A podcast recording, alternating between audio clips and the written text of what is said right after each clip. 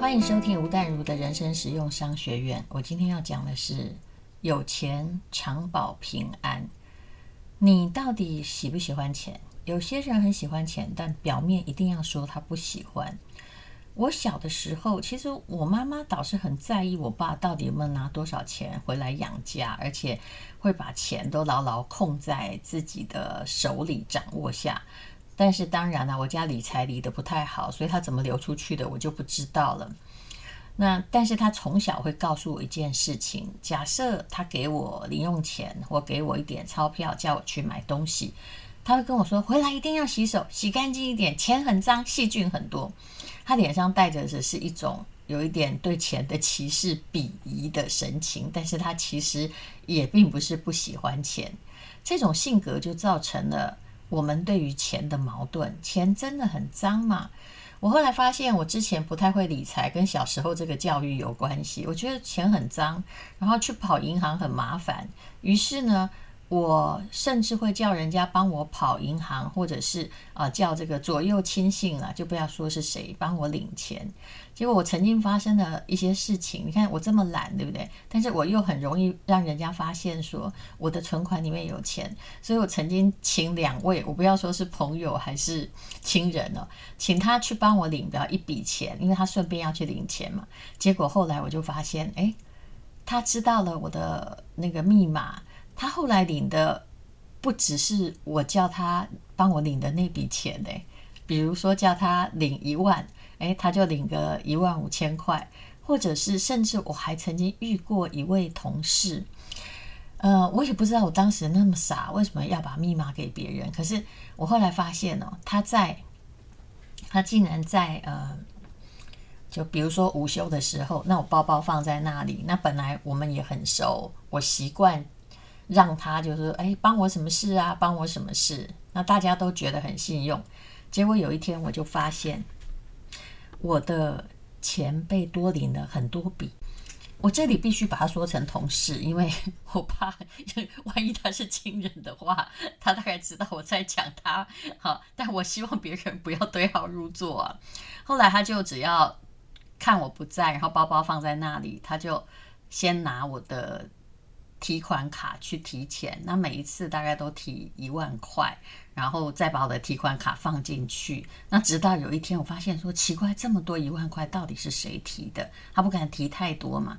啊，我我知道的时候，我好伤心哦，而且我对这个人的信用就彻底打了折扣。其实后来我发现之后，他是有把钱还我。说真的，我也没有从头统计我到底被他领了多少。可是，呃，他后来。是的确，因为这东窗事发嘛，把钱还我了。可是人跟人之间的信用也荡然无存。你要知道，你只要犯过一次错，其实尤其是在金钱上的，别人还是虽然说什么钱很脏了，可是当你哈用很脏的方式去碰到这个钱，人家对你的信用铁定会打折扣，所以做生意的第一个法则就是该给人家的永远准时给人家。我后来自己做生意，我永远准时付款。我对于那些没有准时付款的印象的确非常非常差。你有没有发现有一种这样的商人？你也觉得为什么他还可以撑这么久？嗯，他要你跟你收款的时候火速啊，然后呢，他要付款给你的时候很慢。我甚至还遇过一件状况，也就是。他说他给你了，他就在赌你有没有去查。就你一去查，因为我有个很精明的秘书，发现他根本没给我。我甚至有一次有一间房子他被卖掉了，那我有去催款。那这家房屋这个等于是他的呃，等于他是有一点像中间商啊。他每次哦要跟我催房款都要十万火急，然后我就马上得缴。但是他帮我卖掉房子呢，很惊讶的，我竟然发现。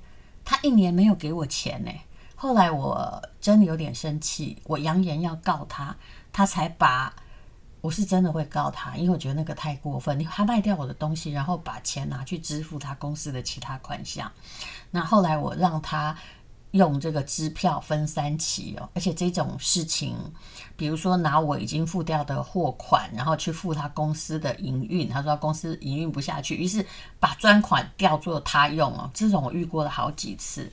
那这样的人呢，以后其实只要钱有一点不诚实的人，我知道他人生不会成功的。我们不要轻易的在钱的 credit，在你的信任感上被别人打折扣。那要提到这个人的理财，有些时候你有没有发现，很多人呢，年轻的时候一无所有还真没关系，因为你有时间可以奋斗。但是呢，到老的时候，常常功亏一篑，这四个字的成语很好形容。大概是在前两个礼拜，还有这个前两个月内啊，我总共看到三位女性都出现了钱上面的问题。那有一位。比我年轻，两位比我年长。比我年轻的这位，其实他也没有年轻多少，现在应该也快五十岁了。他跟我说他破产了，我心里想：哇，台湾要破产的确是很不容易。你是怎么了？嗯，其实不好意思，他是一个财经方面的杂志的记者。我在这里讲他的职务，我都必须稍微把它模糊一下。总而言之，他从事的是财经的工作。那从事财经工作，我看他也花不了多少钱，也没做生意，为什么破产呢？哦，原来啊，他就是把名字借去给某一家公司，而这个公司的老板对他很好哦，常常是这样。结果邀他呢做这个干股的合伙，那你不要管你是不是干股，万一你亏空的话，你也是要照着要赔的啊。有人亏空，你还是有负连带责任。然后，于是呢，他就。开始这个就宣告破产。那其实宣告破产是很惨的，你以后不会有什么信用卡，也没有办法买房子，一辈子大概不能够有横产。当然，除非把你钱偷偷的藏在外国。嗯，而且你以后如果有薪水，当然国家会帮你保留一点点钱，让你生活费够了。可是啊，呃，大部分的收入都很多都要拿来还债。这是比我年轻的那个犯的错误，我觉得比较不能原谅的是他以前在财经界，哎呀，怎么这么轻忽做这样的事情？那么另外两位比我年长的呢，都是很聪明的女人，都叫做好心造成的不得已，让他们赔光积蓄的，竟然都是他们弟弟。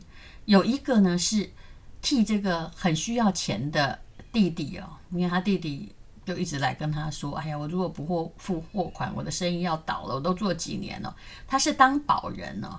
然后第二个呢，就是呃替弟弟掉头寸呢，负债的都是几千万元。好，然后他调过来，弟弟不还，那他自己也没有办法还呐。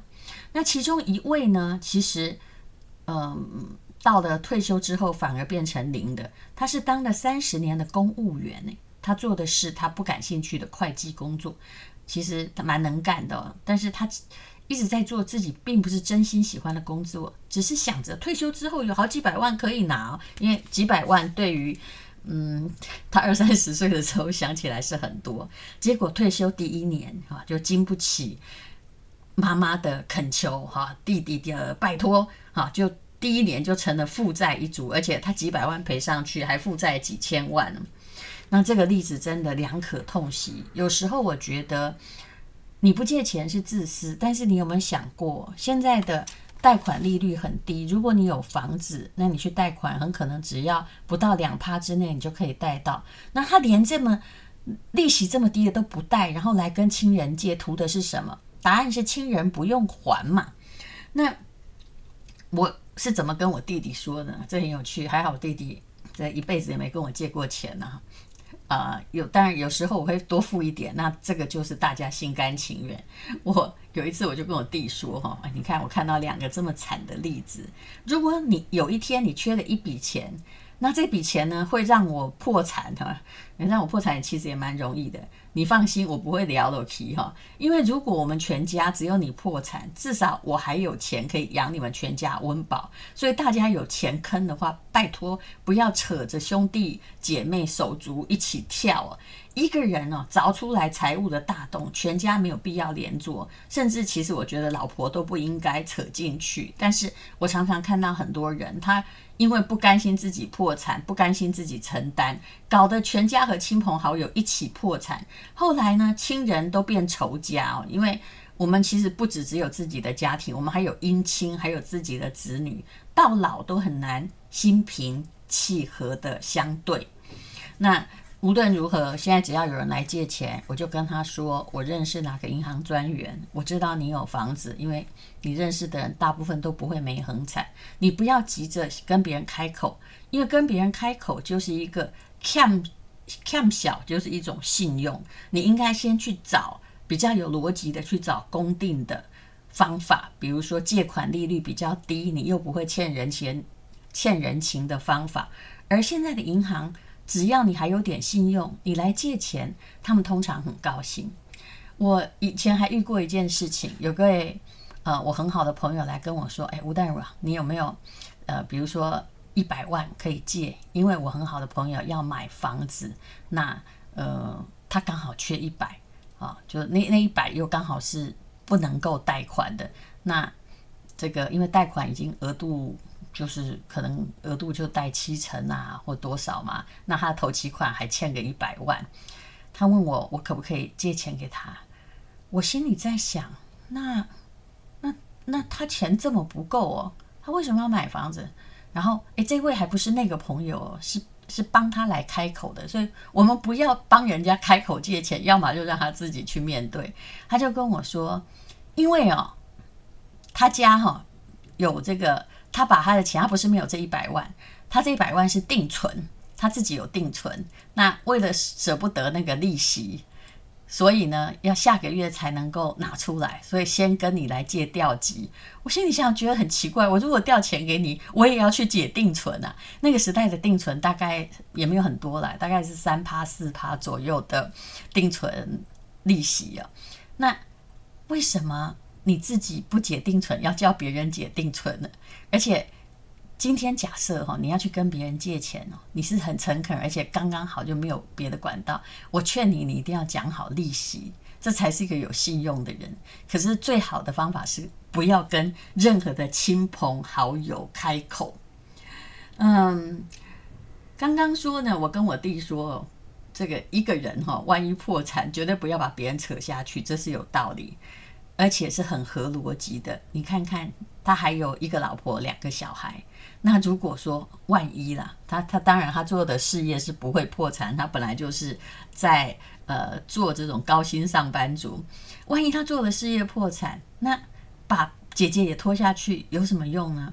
最好是不要拖下去。那姐姐也许还可以帮你养个老婆啊，养个这个小孩，然后一起度过风雨交加的时候。而不是啊，爸爸妈妈、姐姐一起拖进去。当然啦、这种例子就是钱不够，把全家的债务哈都一起借了的，成功的也有，不过失败的还是十分之九。